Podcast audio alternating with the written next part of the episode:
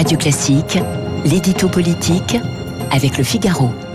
8h11 sur Radio Classique, l'heure de l'édito politique avec Guillaume Tabar, alors que vient également d'entrer dans ce studio le docteur Martin Blachier. Il sera l'invité de 8h15. Avec lui, on parlera évidemment du variant Delta et de vaccination obligatoire. Comment, comment faire pour la rendre obligatoire et surtout effective? Mais tout de suite, Bonjour Guillaume Tabar. Bonjour David. Merci d'être avec nous ce matin pour l'édito euh, politique. Marine Le Pen a été réélue euh, à la présidence du Rassemblement national sans grande surprise. Derrière l'unanimité et ce congrès du Rassemblement national, fut-il celui des règlements de compte au lendemain de l'échec des régionales? Vous avez la réponse. Eh bien, la réponse est non, et pas uniquement parce que le RN euh, n'a pas en son sein d'alternative à Marine Le Pen.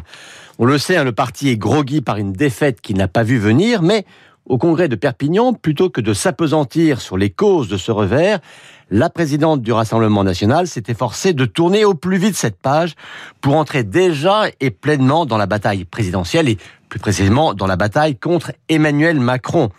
Et d'une certaine manière, hein, les deux finalistes de 2017, qui sont les deux grands perdants du scrutin de juin, euh, font le pari que cette contre-performance régionale ne présage en rien des résultats de la prochaine présidentielle. Car les électeurs, et sur ce point on ne peut pas leur donner tort, euh, cloisonnent leur vote. Un vote local en 2021 ne dicte pas forcément un vote national en 2022.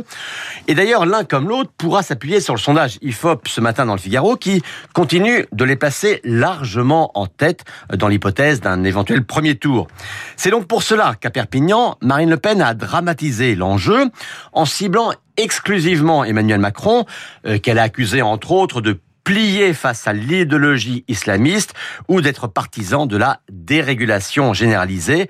Euh, bref, face au sortant, elle, se, elle veut plus que jamais euh, défendre son statut, voire son titre de première opposante. Et la phrase qui marque hein, ce congrès du Front National à Perpignan, c'est la suivante. Nous ne reviendrons pas au Front National, a déclaré Marine Le Pen.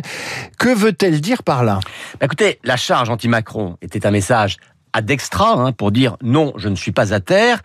La phrase nous ne reviendrons pas au Front National est-elle un message ad intra pour prévenir ses propres troupes, non, je ne changerai pas de stratégie. Alors pourquoi ce message? Eh bien parce que certains au Rassemblement national euh, ont imputé l'échec des régionales à cette fameuse dédiabolisation voulue et menée par Marine Le Pen depuis qu'elle a succédé à son père à la tête du parti il y a dix ans maintenant. Et depuis un an, c'est vrai que la présidente du RN a considérablement euh, gommé les aspérités du RN, que ce soit sur l'Europe ou sur la dette.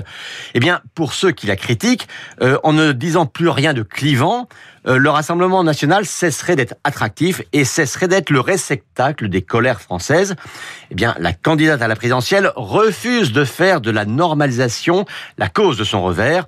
Euh, sur les plans stratégiques et idéologiques, elle ne changera pas de cap. Alors, Jordan Bardella, euh, candidat malheureux en Ile-de-France au régional, est promu à l'occasion de ce congrès vice-président du Rassemblement national. Est-ce qu'il en est pour autant le, nouvel homme fort? Ah, Incontestablement, hein, Jordan Bardella, il a été révélé il y a ans seulement, à l'occasion de la campagne européenne. Hein, c'est lui qui menait la liste et qui a fait, qui est arrivé en tête hein, devant la liste macroniste. Il a aujourd'hui 26 ans seulement. Il a une maîtrise incontestable des médias et donc c'est pour ça que Marine Le Pen l'a préféré au fidèle Louis Alliot. Il est désormais le numéro 2 incontestable du RN.